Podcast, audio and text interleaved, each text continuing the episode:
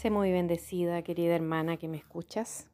Seguimos en este proceso hermoso de profundizar en las enseñanzas de Tito II para mujeres, donde hemos encontrado un tesoro valioso para seguir siendo edificadas en principios profundos de la verdad de Dios. Hoy vamos a hablar de un tema interesante, el amor al marido. Sí, porque amar a sus maridos encabeza la lista de las cualidades que Tito II instruye a las ancianas a enseñar a las mujeres jóvenes. Fíjate en el versículo 4. Y esto se debe a que es vital que las mujeres casadas y las madres vivan su compromiso con la sana doctrina de esta manera, porque así es como adornan el Evangelio. Sí, hermana, tú y yo podemos tener un amplio conocimiento de la Biblia, podemos tener grandes dones de enseñanza, liderazgo, organización o servicio, podemos tener un desempeño estrella en nuestro hogar de trabajo, en nuestro lugar de trabajo y estar activas en todo tipo de servicio en la iglesia y el ámbito social. Pero ninguna de esas cosas tiene valor si dejamos de amar a quienes conforman nuestro propio hogar. Las novias radiantes que se dirigen al altar no pueden imaginar que el amor que sienten en ese momento pueda llegar a desaparecer. Entonces, ¿cómo es que tantas mujeres que alguna vez miraron embelesadas a su príncipe azul ahora lo ven con ojos de dolor, aspereza e incluso odio? ¿Qué ocurre? Bueno, la vida ocurre, los problemas, las presiones y las decepciones ocurren, el pecado ocurre. Ningún matrimonio está exento. Y es por eso que las mujeres jóvenes necesitan ser entrenadas para amar a sus maridos. No obstante, ¿no debería el amor ser una respuesta natural? Debería, pero no siempre es así, por varias razones. El pecado mata el amor en el matrimonio. El egoísmo y el orgullo matan el amor. Y persistir en el amor más allá de nuestras inclinaciones naturales, pero mortales, no fluye con naturalidad. Sin embargo, por la gracia de Dios y la ayuda y sabiduría de madres espirituales en la fe, se puede aprender. Y ten en cuenta que este tipo específico de entrenamiento no es solo para mujeres casadas. Qué regalo es para las mujeres que contemplan la posibilidad de contraer matrimonio poder adquirir el conocimiento de mujeres que han navegado con éxito a través de las aguas torrenciales de la vida matrimonial. Incluso aquellas que nunca se casen o no esperan casarse pueden aprender a desarrollar una relación apropiada con los hombres y bendecir y apoyar el matrimonio de sus amigas y familiares. Las divorciadas también necesitan este tipo de amistad afectiva mientras tratan de recuperarse del dolor de sus sueños truncados, sanarse y volver a sentirse plenas. Después de recibir la gracia de Dios pueden convertirse en instrumentos de su gracia en la vida de otras mujeres. La irrupción del divorcio en la historia de una mujer no necesariamente la descalifica de enseñar a otras mujeres a amar a sus maridos. De hecho, lo que el Señor le ha enseñado mientras transitaba algunos de los caminos más traicioneros de la vida puede ser de incalculable valor en la vida de mujeres jóvenes que quieren un matrimonio que perdure y que refleje el amor de pacto de Cristo. De modo que aunque en este tema nos dirigiremos directamente a las mujeres casadas, espero que las que no tienen marido también continúen leyendo y escuchando, porque el amor es importante para todas las mujeres y todas podemos usar la enseñanza sobre la dinámica del amor que sana, alienta y redime.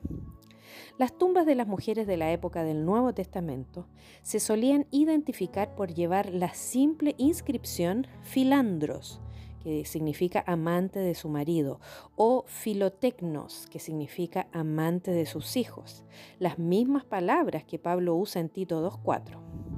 La característica principal que identificó la vida de estas mujeres se convirtió en la manera principal de recordarlas en su muerte. Amaban a sus maridos, amaban a sus hijos.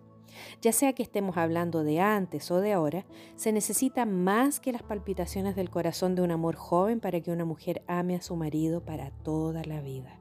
Esa clase de amor requiere un discipulado intencional de mujer a mujer. Enseñen, dijo Pablo, a amar. Esta palabra filandros no no conlleva el aspecto físico, romántico, sexual del amor, que a menudo es tan frontal y central en las expectativas matrimoniales de hoy. El amor romántico es sin duda un aspecto importante del vínculo matrimonial y la Biblia habla con claridad, incluso muy gráficamente en algunas secciones, sobre todo en el Cantar de los Cantares de Salomón, sobre el gozo de la unión sexual. Pero ese no es el énfasis que Pablo quería dar en las instrucciones de Tito II con respecto al amor y el matrimonio. En cambio, sus palabras transmiten la idea de ser amigas de nuestros maridos, tenerles cariño, tratarlos con afecto y profunda devoción. Disfrutarlos, encontrar placer en su compañía, quererlos, amarlos.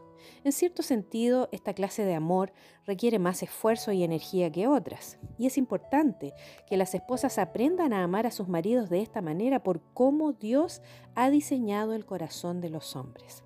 Esto es algo importante de saber. Los hombres anhelan recibir respeto y afecto de sus esposas al menos tanto como anhelan recibir las expresiones sexuales del amor. En una encuesta realizada a esposos, ellos manifestaron algunas de las cosas en común que anhelaban en sus matrimonios. Dijeron que querían que sus esposas les expresaran aliento, les dijeran que creían en ellos y los felicitaran cada vez que hicieran un buen trabajo, no que dieran por descontado que todo buen marido debe hacerlo. Querían que los escucharan lo suficiente para conocer sus opiniones completas antes de criticarlos. Querían que les preguntaran qué pensaban, que les prestaran atención y les dieran las gracias. Querían que los trataran con gracia, no que los sermonearan cada vez que cometieran un error de acción u omisión en la relación. Este último punto parecía ser especialmente importante para los hombres de la encuesta. No era que quisieran evadir la responsabilidad de sus acciones o inacciones, sino que el perdón y la misericordia de sus esposas son como el combustible que los impulsa a hacerlo mejor la próxima vez. Un trato negativo como la crítica o el rechazo hacía más difícil que los esposos lograran ser el hombre que debían ser, el hombre que ellos querían ser. El resultado de esta encuesta demostró que los hombres prosperan en una atmósfera de afirmación, aliento y respeto. Eso es lo que los motiva a bendecir y servir a sus familias. Ese es el amor que ellos sienten como amor. Hay muchas esposas que son mujeres sumamente responsables, sirven a sus maridos fiel y sumisamente, pero la pregunta es si estas mujeres realmente quieren a los hombres con los que se casaron porque no parecen disfrutar de ellos, sus actitudes y sus palabras no manifiestan afecto o cariño por ellos. Y cabe preguntarse también, ¿qué le falta a la iglesia del Señor que tiene tantos matrimonios en esta situación? Porque el objetivo más importante de ser amigas de ellos y tener aprecio por nuestro marido no es solo mejorar su autoestima o liberarlo del miedo a otra reprimenda, más bien es para conducir al matrimonio en la dirección de su propósito más grandioso. Porque al amar a nuestros maridos, honramos más a Cristo y hacemos más atractivo el Evangelio. Y eso es mucho más potente que todas nuestras palabras y acciones combinadas carentes de amor. Charles Spurgeon, el gran predicador británico del siglo XIX, disfrutaba de una legendaria relación de amor con su esposa, Susana o Susie como la llamaba con cariño. Ambos tenían graves problemas de salud. Charles sufría de gota crónica y etapas de profunda depresión, y Susana no pudo salir de su casa durante 15 años debido a una dolencia física. Sin embargo, su amor creció y se mantuvo fuerte aún en medio de las intensas pruebas y los desafíos de un ministerio sumamente público. Leer sus expresiones tiernas de amor y dedicación que ambos escribían son un deleite. Por ejemplo, una vez, Spurgeon le escribió a Susie, Mi querida, nadie sabe lo agradecido que estoy a Dios por ti. En todo lo que he hecho por Él, tú tienes una gran participación, porque al hacerme tan feliz me has preparado para el servicio. He servido al Señor mucho más y nunca menos, gracias a tu dulce compañía. El Señor Dios Todopoderoso te bendiga ahora y siempre. Susana, a su vez, escribió sobre su profundo amor por su esposo cuando compiló su diario y sus cartas, publicadas como la autobiografía de C.H. Spurgeon después de su muerte. Considero un gozo y un privilegio haber estado siempre a su lado, acompañarlo en muchos de sus viajes para ir y a predicar y atenderlo en sus enfermedades ocasionales. Fui su grata compañera durante sus viajes de vacaciones, que siempre lo cuidaba y lo atendía con el entusiasmo y la simpatía que mi gran amor por él inspiró. Matrimonios tan bellos y afectuosos, por lo menos en la vida real, no ocurren fácilmente son el resultado de dos personas que se proponen, como hicieron Charles y Susana Spurgeon, vivir el uno para el otro y consagrarse juntos a una causa mayor que ellos mismos. Las mayores bendiciones del matrimonio, en otras palabras, son el resultado de buscar un propósito superior. Ahora bien, que no se malentienda, Todas queremos felicidad, romance y bendiciones para nuestro matrimonio y deseamos lo mismo para todas nuestras amigas casadas. Pero una vida entera de felicidad, sonrisas, tomarse de las manos y momentos románticos es una meta demasiado pequeña. Lo que más debemos desear es una vida delimitada por las preeminentes bendiciones de Dios y sus grandiosos propósitos redentores. El matrimonio es, en su esencia, un pacto sagrado entre un hombre y una mujer, diseñado para mostrar al mundo en tecnicolor el carácter fiel del Dios de pacto. Así como la Biblia es la historia del esposo celestial que busca y permanece fiel a su esposa escogida, el matrimonio humano es una historia destinada a atraer a las personas al Evangelio y mostrarles el amor de Dios a través de dos individuos imperfectos que llegan a ser uno en Él y que se consagran uno al otro en las buenas y en las malas para toda la vida. ¿Te parece un objetivo demasiado elevado, si no para el matrimonio en general, al menos particularmente para tu matrimonio? Al mirar el rostro de las dos personas que aparecen en el álbum de fotos de tu boda, especialmente con la experiencia que hoy tienes, después de haber atravesado diferencias y dificultades, ¿calculas tus posibilidades de llegar a este matrimonio ideal como pocas o ninguna? Y sin embargo, la matemática bíblica no funciona así, porque las cosas resultan diferentes cuando Dios es parte de la ecuación. A pesar de tus debilidades y desafíos, tu matrimonio puede ser un modelo de verdad y esperanza del Evangelio para tus hijos, tus nietos, tus vecinos, tus parientes y todos los que te conocen. Pero esta es la parte más sorprendente. Este noble resultado no depende de que tu esposo haga las cosas bien. Tal vez deba volver a repetir esta afirmación. Este noble resultado no depende de que tu esposo haga las cosas bien. Es difícil de creer, lo sé, pero es verdad. Como esposa tienes la capacidad de demostrar el amor de pacto en tu interacción diaria con tu marido, independientemente de lo que él haga o deje de hacer para satisfacer tus necesidades. Puedes aprender a amar a tu marido sin importar cómo él se comporte, lo que diga o lo que haga. Pero eso no es justo, podrías responder. ¿No tiene que hacer nada él? ¿Quién puede vivir en una relación tan unilateral? Desde luego, el matrimonio requiere cooperación y esfuerzo de ambas partes. Sé que las fallas o la indiferencia de uno afectan inevitablemente al otro. De hecho, podríamos dedicar bastante tiempo a hablar del desamor con el que algunos hombres tratan a sus esposas, del incumplimiento de su compromiso matrimonial y de cómo puede afectar eso a generaciones enteras que vienen detrás de ellos. Si te identificas con esas historias, te podría parecer injusto e insensible que este tema sobre cómo amar al cónyuge no esté dirigido tanto a los hombres como a las mujeres.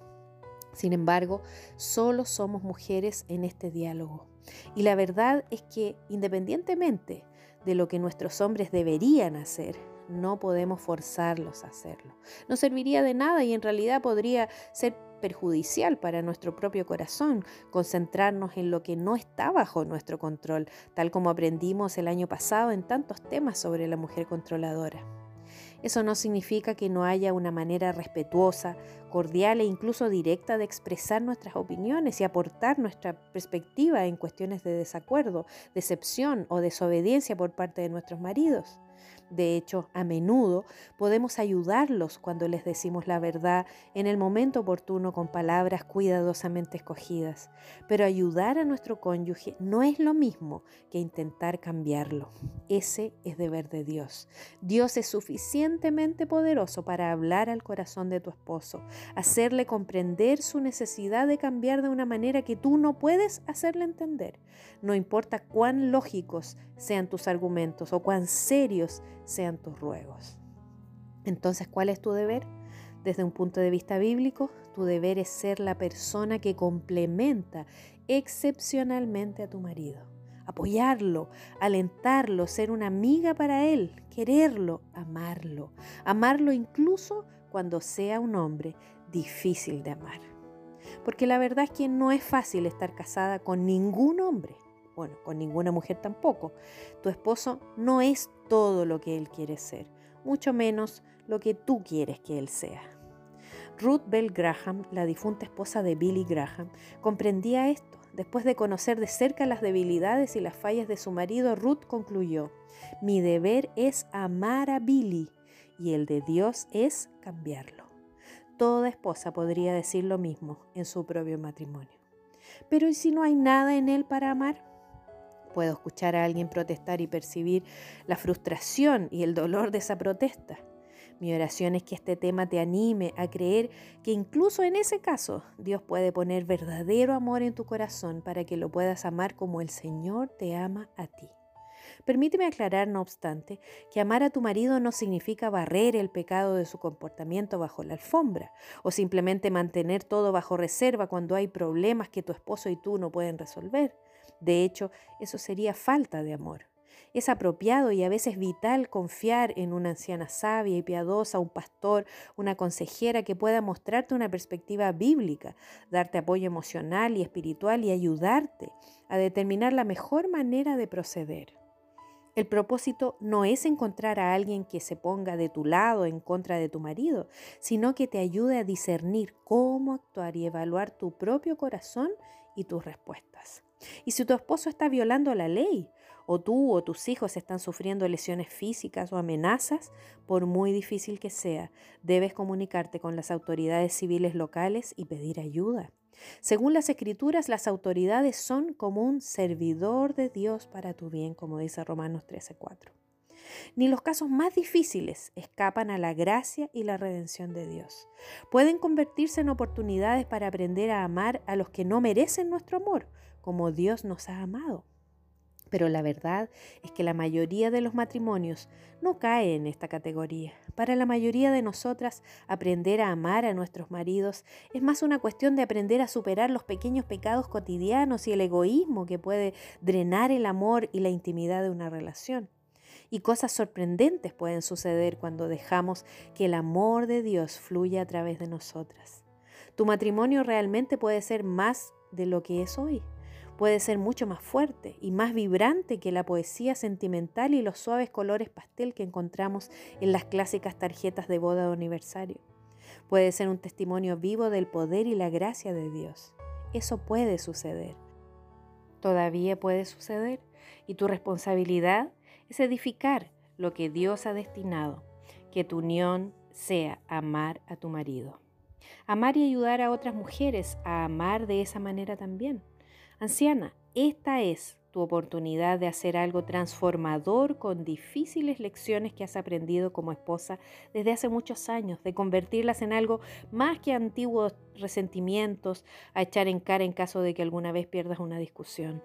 Cuando transmites tu aprendizaje y tu experiencia personal a una mujer más joven, casada, a punto de casarse o que un día espera casarse, Dios puede usar tanto tus días buenos como tus días malos para ayudar a crear mejores días para ti misma y para alguien que tú quieras. Mujer joven, debes anhelar este tipo de aporte, objetividad y sabiduría comprobada a través de los años. Serás una mejor esposa para tu marido y lo comprenderás más de lo que jamás imaginaste si aprovechas la experiencia de otra mujer. Basta pensar en los obstáculos y las dificultades que puedes superar con el discipulado y la asistencia de alguien que ha atravesado este camino antes que tú. Este intercambio puede ocurrir por medio de sabios consejos que se pueden transferir y recibir cuando las mujeres se sientan juntas, jóvenes y ancianas. Allí se hacen preguntas y se dan respuestas, con la intención de enseñar y ser enseñadas en el arte de amar a un marido. Imagina si las mujeres tuvieran este tipo de conversaciones en lugar de hablar mal de sus maridos y compadecerse unas de otras por sus problemas matrimoniales. Piensa cuántos conflictos podrían resolverse o evitarse por completo y cuánto espacio para el amor hallarían las mujeres en su mente y corazón si los encuentros para quejarse se reemplazaran por el apoyo verdadero y la sabiduría de mujer a mujer. A continuación, te presento algunos valiosos consejos adquiridos por este medio, por medio de este valioso intercambio de generaciones. Si eres una anciana, probablemente no hay nada aquí que no hayas escuchado antes, pero estas son las cosas que solemos descuidar, incluso aquellas de nosotras que sabemos más, cuando la vida se vuelve difícil. Primero, Pon la relación con tu marido delante de la relación con tus hijos. No es una coincidencia que amar a sus maridos preceda a amar a sus hijos en Tito 2.4. He visto mujeres que lo entienden al revés y terminan por tener un matrimonio sin vida o por perder su matrimonio. Por supuesto, los hijos exigen mucho tiempo, atención y esfuerzo. Si no tienes cuidado, atenderlos puede absorber la mayor parte de tu concentración y energía y eso haría crecer la distancia entre tú y tu marido. De modo que en medio de la agotadora etapa de la crianza de los hijos, incluso cuando tus hijos sean adultos, es importante ser intencional a la hora de priorizar tu matrimonio. Eso significa cosas como sacar temas de conversación con tu esposo sobre asuntos que no tengan que ver con los niños o contratar a una niñera intercambiar con otras mujeres el cuidado de los niños para que tú y tu marido puedan tener un tiempo juntos, solo para ustedes. Esto es importante para ti y tu esposo, aunque pienses que no es factible. Apoyar a tu esposo cuando los niños desafían sus instrucciones o tratan de poner división entre ustedes, y seguro que lo harán. Honrar a tu esposo y hablar con él en privado, además de mantenerse unidos frente a los niños cuando tienen una diferencia de opinión. Y apartar tiempo para orar juntos y asegurarse de que ambos tengan el mismo sentir sobre cada aspecto de la familia. Mantener tu matrimonio fuerte y próspero es realmente uno de los mejores regalos que les puedes dar a tus hijos. Esto es proporcionarles un entorno seguro y estable y un ejemplo de un amor sano. Y si tú y tu marido mantienen sus corazones unidos en, esa etapa tan ocupada de la vida, será mucho más probable que tengas una relación sólida y agradable con él una vez que los hijos ya no estén en casa.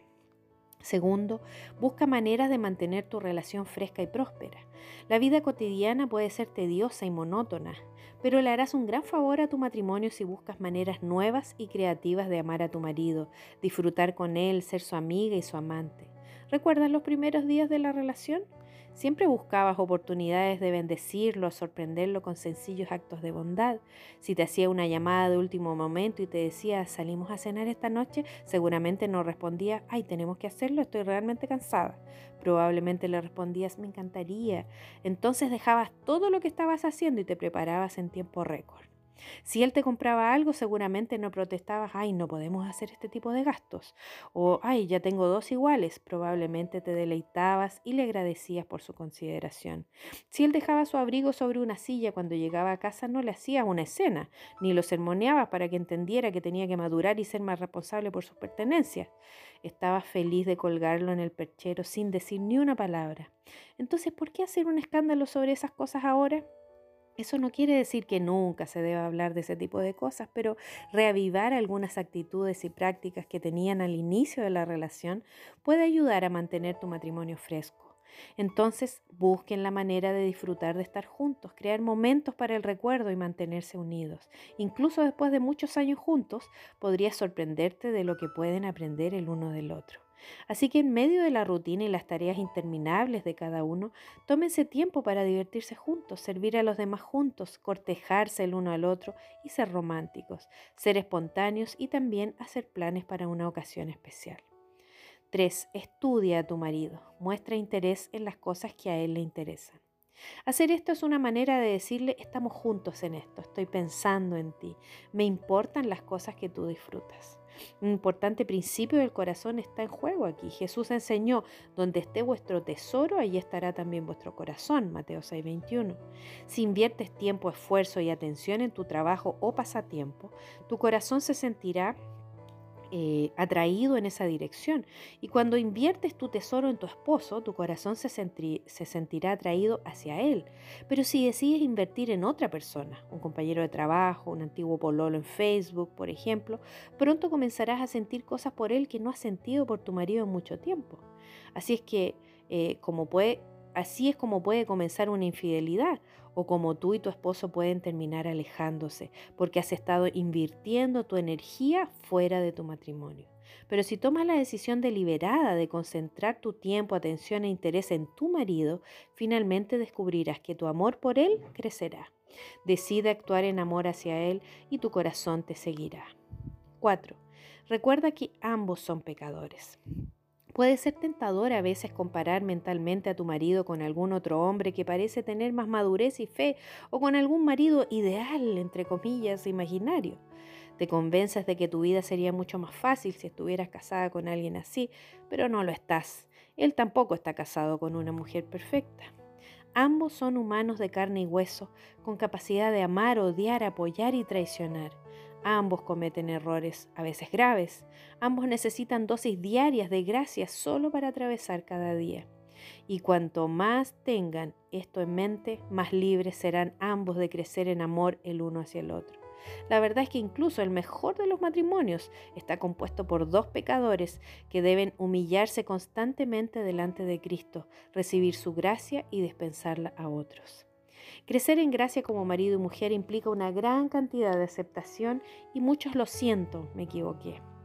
Significa pensar lo mejor del otro y no juzgar sus intenciones, tratar de entender al otro, no pretender la perfección. También significa conceder misericordia y perdón cuando se decepcionan el uno al otro o se lastiman el uno al otro de manera leve o grave. Te garantizo que eso sucederá una y otra vez.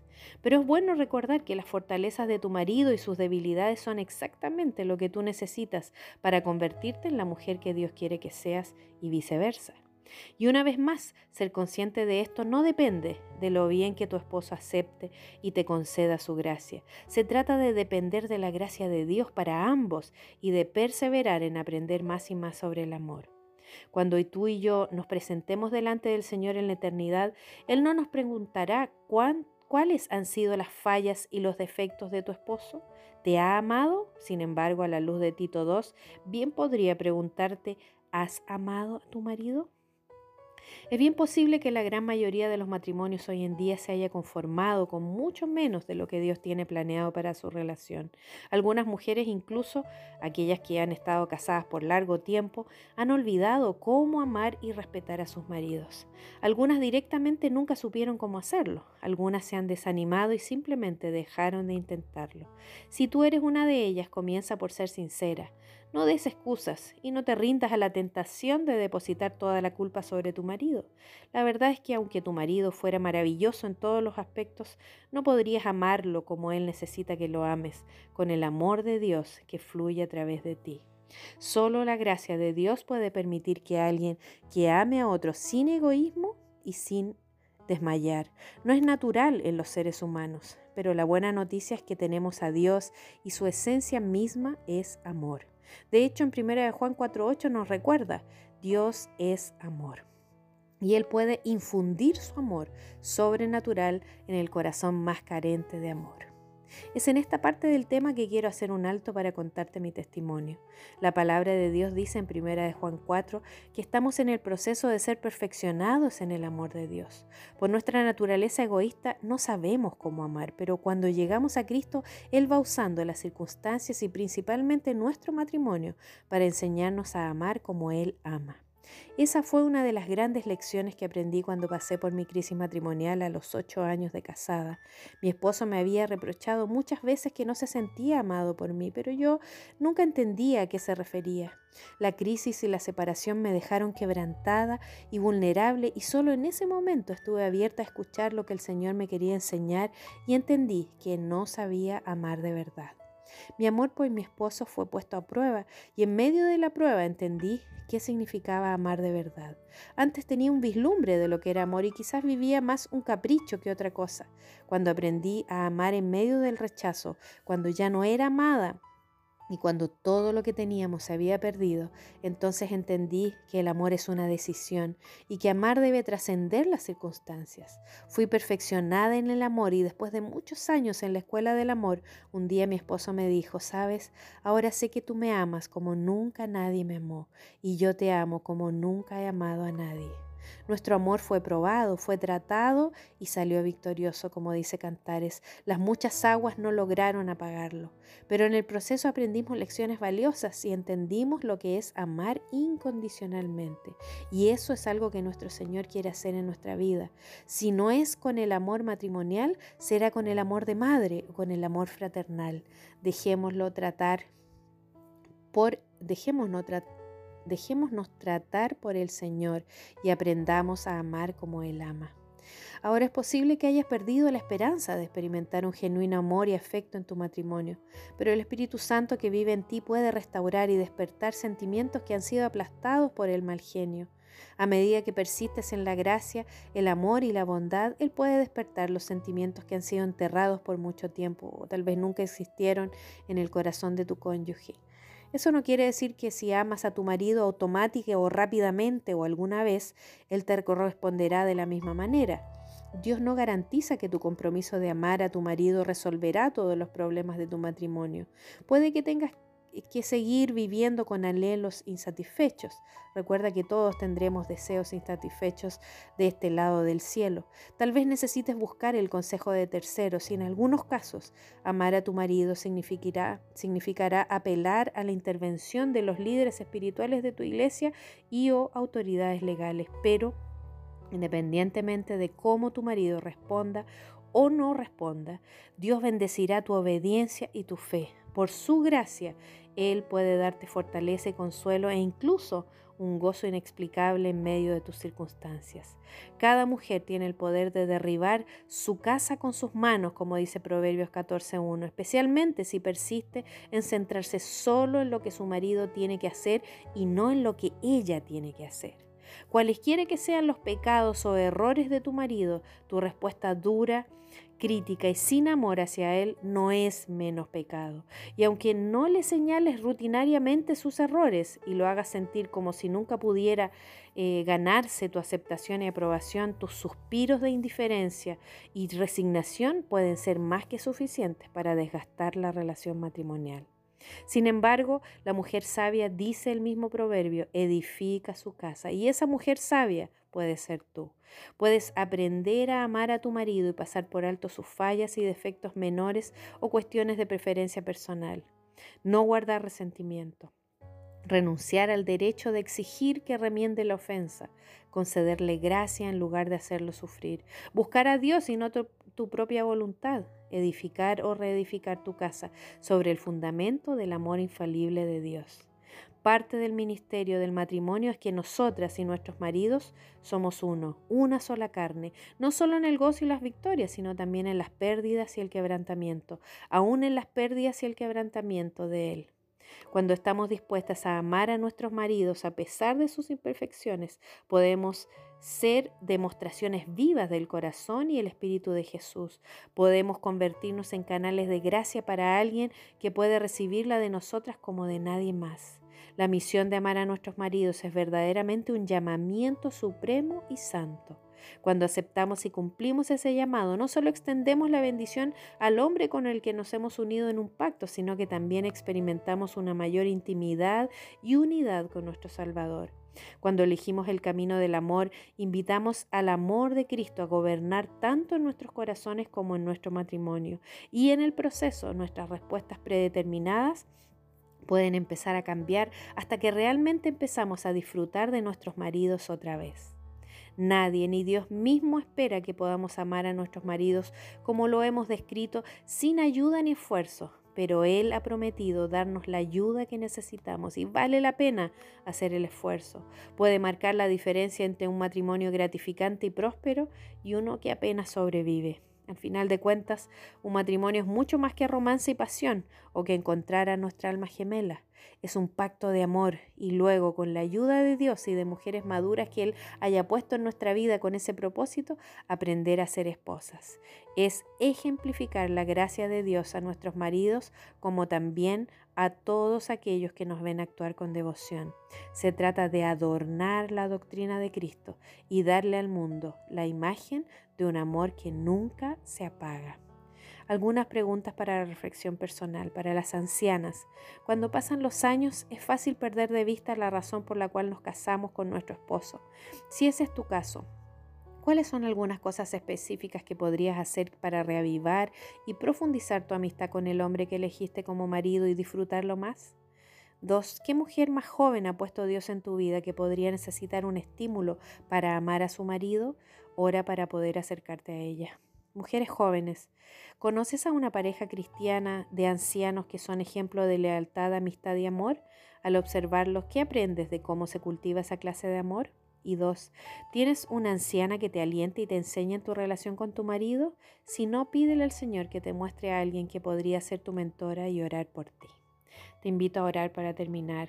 Padre amado, gracias por tu amor que es incondicional y principalmente gracias porque ese proceso de perfeccionamiento que haces en nuestras vidas para enseñarnos a amar de verdad. Tenemos mucho que aprender aún, pero te pedimos que nos ayudes a amar como tú quieres. Completa, Señor, tu obra en nosotros. Te lo pedimos en el nombre de Jesús. Amén. Te mando un abrazo, querida hermana.